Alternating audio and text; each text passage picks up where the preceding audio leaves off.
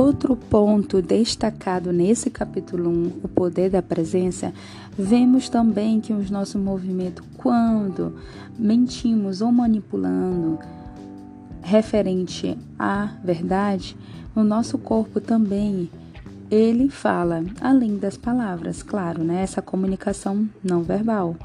Então, temos que controlar isso também.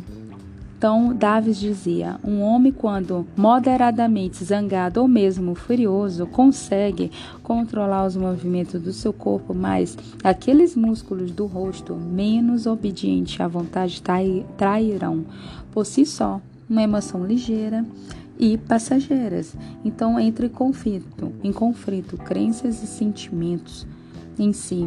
Ou seja, tem todo o consciente, consciente, psicológico e fisiológico. Então tem todo um contexto.